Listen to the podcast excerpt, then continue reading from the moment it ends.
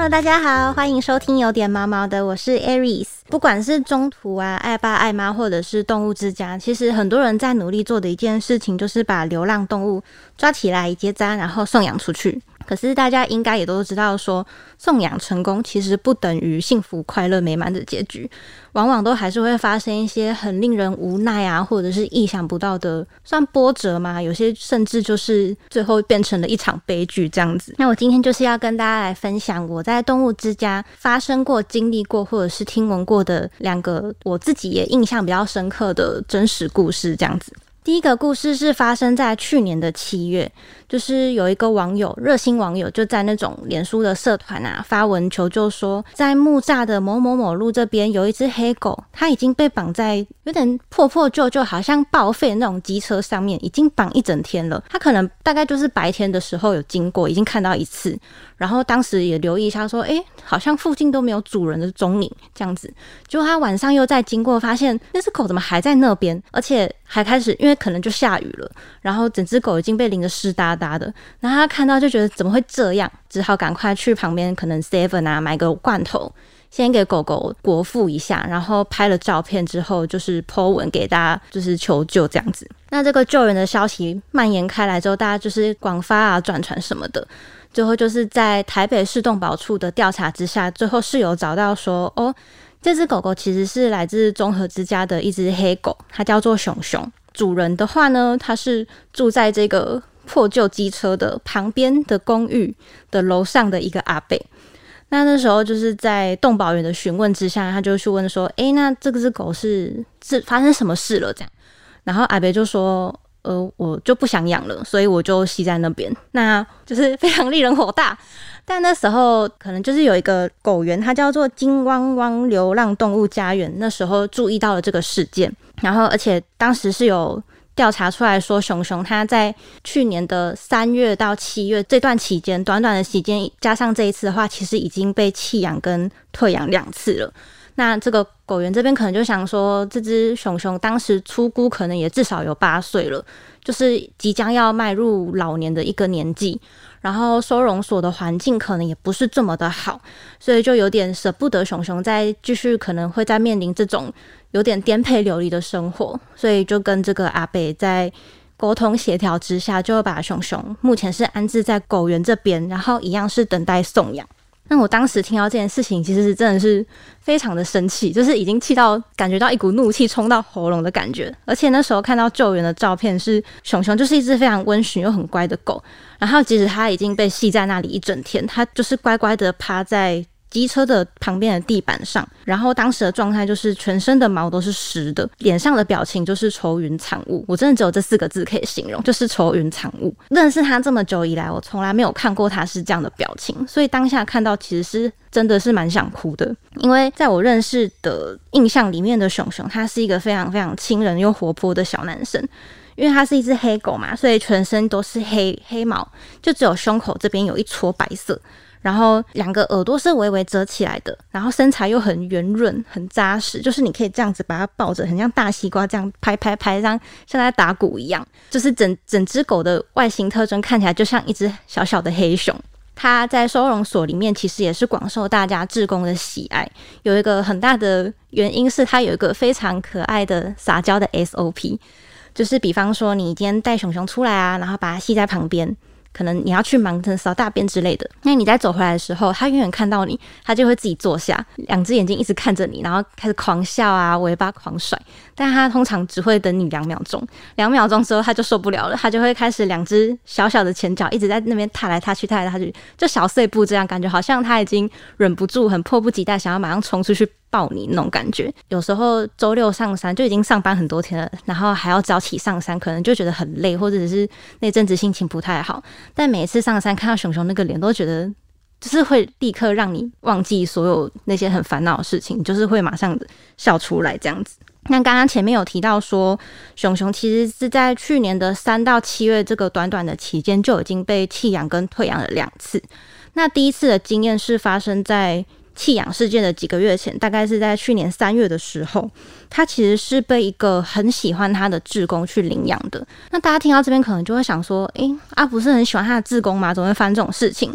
那其实这位志工他的状况是他还在念大学。就是住在家里的一个大学生这样子。那虽然他已经跟呃熊熊相处过很多次，也是非常的喜欢熊熊，然后也是跟家里有沟通好。但当时最大的一个障碍是说，他原本是跟妈妈有约定好、沟通好，说虽然妈妈非常的怕狗，但愿意敞开心胸来尝试看看，跟这个熊熊一起生活看看。但在接回去之后，还是觉得就是米克斯啦，对一般的民众来说，可能还是会觉得太大只，又加上妈妈这方面就是本来就蛮怕狗的，所以最后还是觉得有点没有办法克服那个恐惧，最后还是在收容所领养后三十天之内的这个。缓冲期跟磨合期之内，把熊熊又送回来了，这样子。那这个志工他当时的态度，他其实自己是很非常非常自责的，因为他就觉得，虽然他是有跟妈妈沟通过之后才做出领养的这个决定，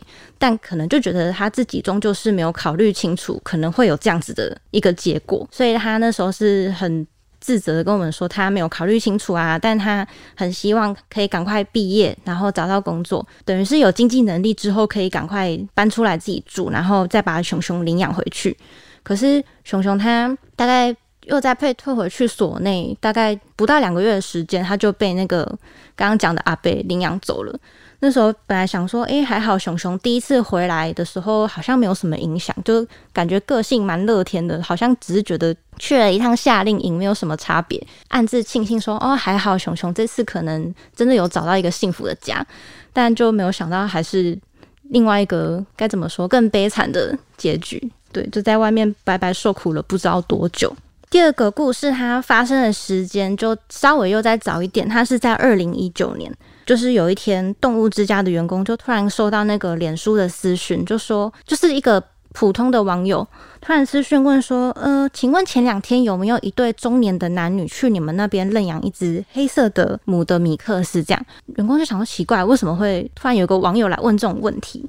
呃，热心民众他的说法是这样子哦，他就说这两个事主他其实是土城地区那边的两位街友，他们平常都是睡在。某某某公园这样子，那他们其实，在几个月前已经去板桥收容所收养了另外一只也是黑色的米克斯幼犬，但米克斯幼犬跟着他们回去，就是跟着他们一起在公园里面生活，然后一起在那边睡睡在公园里面，然后也是采取放养的方式，在公园里面到处跑来跑去这样子。结果因为幼犬嘛，就是年纪又小小的，又很爱玩、调皮、乱跑乱跳的，那有一天上礼拜就可能就跑一跑就不见了。那这一对街友朋友，他们过了几天，又到综合收容所这边去认养了这一只，他正在询问的这一只黑色米克斯，这样。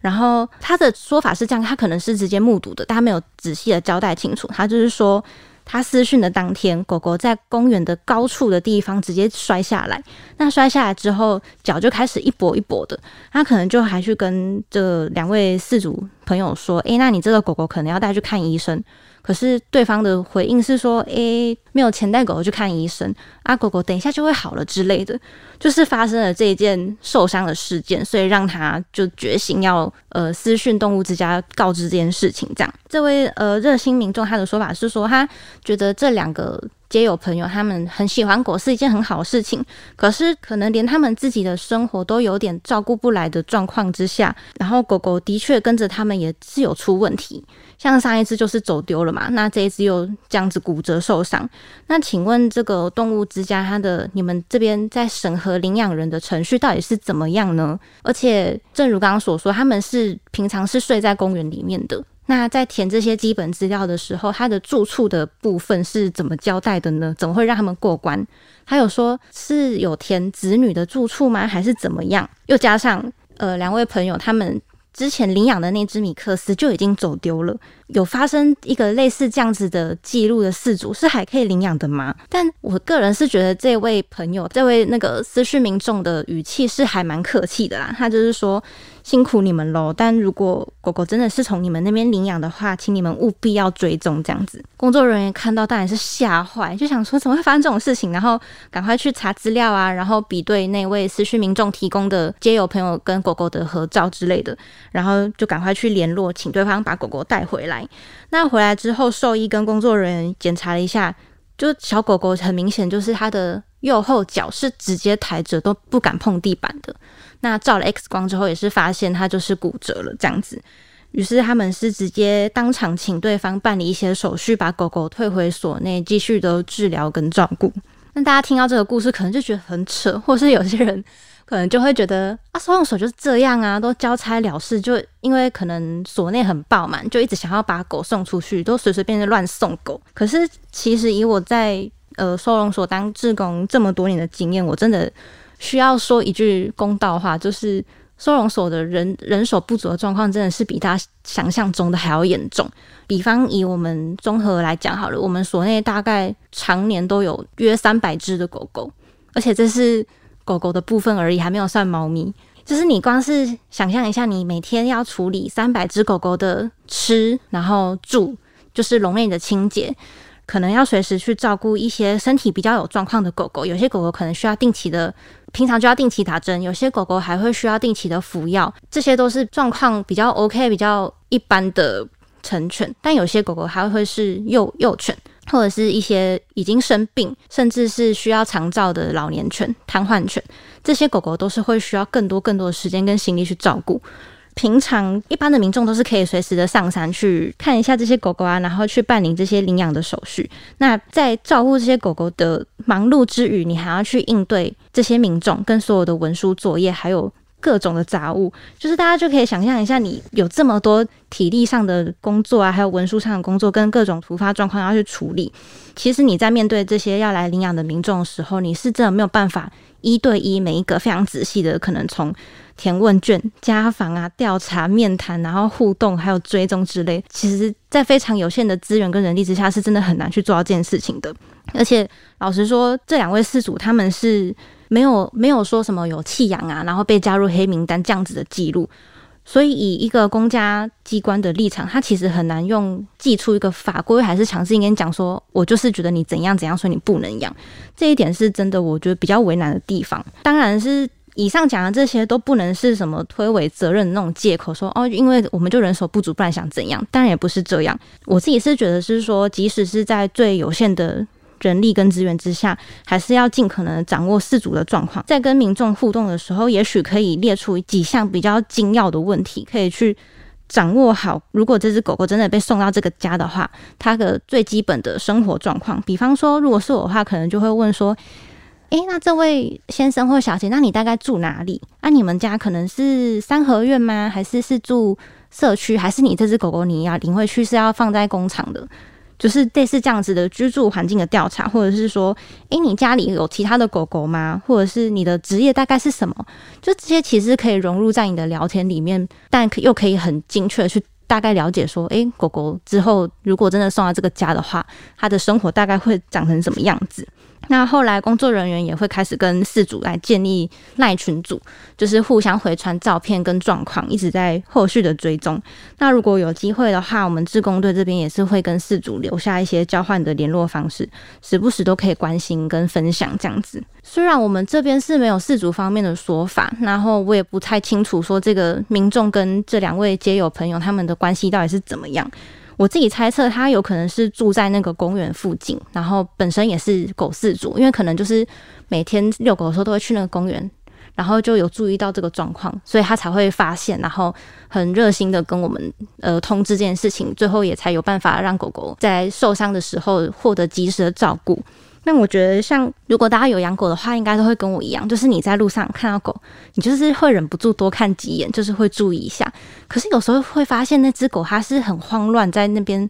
可能就在骑楼啊，或是在大马路旁边窜、乱窜、乱跑这样。那这种时候我都会有点。想说，嗯，怎么会这样？我就会在那边多逗留一下，就想说，等等看他的事主有没有在旁边，然后该不会是走失的狗狗吧？就像我之前就已经有好几次遇到类似这种开始在旁边乱窜的狗，感觉好像在找什么，不知道自己在干嘛的狗的时候，都会停下来，然后一边停下来一边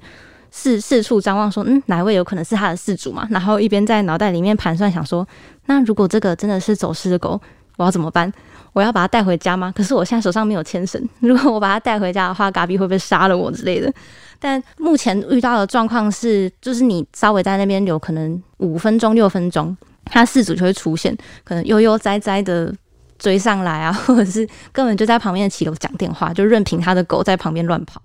虽然还是有点无言啦，就会想说。狗狗都没有系牵绳，然后在旁边这样冲来冲去，你都不怕它冲到大马路上吗之类的？但就幸好目前是还没有看到真的有发生什么危险，或者是真的碰到那种走失狗狗的状况。那在熊熊被弃养的那一阵子，其实我们收容所还有另外一只狗狗叫做巧克力，它也是认养之后的发展并不是这么的好。那因为那一阵子。我这方面就是一直在听到各种狗狗送养之后回传回来都是坏消息，就是有一种坏消息接连而来的感觉，所以我那阵子其实，在做自工的这方面是有点沮丧的。因为我就会觉得说，虽然我们没有能力带狗狗回家，可是还是很努力，就是在休假啊、每周的时间上山去陪伴狗狗，然后可以希望就是让他们变得更好、更适合进入家庭，就是在散步的期间可以开开心心的。结果我们这么疼的狗，然后被领养出去给人家这样糟蹋，就真的会觉得，那我做这些的意义到底是什么？我希望他们被送养出去，我就是希望他们被人家疼，结果好像送养出去只是把他把他们送到另外一个更不好的地方。我那时候甚至是有想说，如果真的要这样的话，那这些狗是不是干脆不要被领养算了？他们搞不好待在所内比较熟悉的生活，还比较开心，还不用在那边经历这些磨难。但其实成为志工又经历了这么多事情之后，第一个是我会觉得我现在对狗狗或猫咪送养成功这件事情越来越无感，我都会觉得哦，送养的很好，就但不要高兴的太早，就是觉得一切都还要再观察看看啊，因为。其实送养之后，送养成功之后，才会是真正挑战的开始，因为你都不知道他之后跟饲主的状况会是怎么样。那第二个就是觉得好像更能体会一些爱爸爱妈为什么要一直对饲主身家调查，就是这件事情其实一直在很多的动物社团都有被拿出来讨论。就是有些人会很反对这样的做法，就觉得我就是想要领养猫狗，你这样一直对我挑三拣四的，你是把我当成什么预想我是什么虐猫杀人狂吗？还是什么的？但我后来就觉得真的是这个真的是一个必要的坚持，因为其实大家仔细想一想，送养就真的是你把一个不管是路边捡到的也好，或者是你亲手照顾长大的也好，你就是把一个生命从你的手中送出去。那如果你是把它送到一个很不好的地方，讲极端一点好了，你就是把它送送到一个虐猫狂的手中，你就后来就发现，你送给他了之后，两个礼拜以后，那只猫咪被就被虐杀了。如果真的是这样的话，你的心里会是什么感受？我就会觉得说，大家有兴趣、有空的话，都可以想想看，或者是。找同样跟你一样喜欢猫咪狗狗、喜欢各种动物的朋友一起讨论看看，说今天如果是你要来送养一只猫、一只狗、一只鸟、一只鱼的话，你会对饲主做身家调查吗？或者是如果要做的话，你会列出哪一些的审核条件？比方说，你会一定要家访吗？或是你要你会一定要追踪吗？那追踪的话，你要怎么追踪？你要用 Line SFB？你要一定要看到影片吗？或是你多久想要追踪一次？或比方说，蛮多人在吵的也是，你会想要限制饲主的年龄吗？大概是几岁呢？或你会谢绝情侣或夫妻吗？或者是一个在猫咪可能比较常见的是，你会不会要求它一定要吃怎样的饮食？很多猫咪的爱妈可能就会规定说，他会希望他的猫都要吃全食食，就只能吃罐头、呃主食罐或是生食，这样不能绝对不能吃饲料。那有些认养人就会觉得。这也管太多了吧？上面这几点其实都算是每隔一段时间就会被大家拿出来讨论跟争论的一个议题啦。那我觉得，其实，在你在自己思考跟跟别人讨论的过程之中，可以慢慢的去思考，说到底什么事情对动物来说是最重要的。我就觉得，嗯，有这样子的一个思考过程，会是会有蛮多的收获的。好啦，我们今天就大概聊到这里。喜欢我们的话，欢迎留言、订阅、给五颗星评价。每周一、三、五准时收听，有点毛毛的，大家拜拜。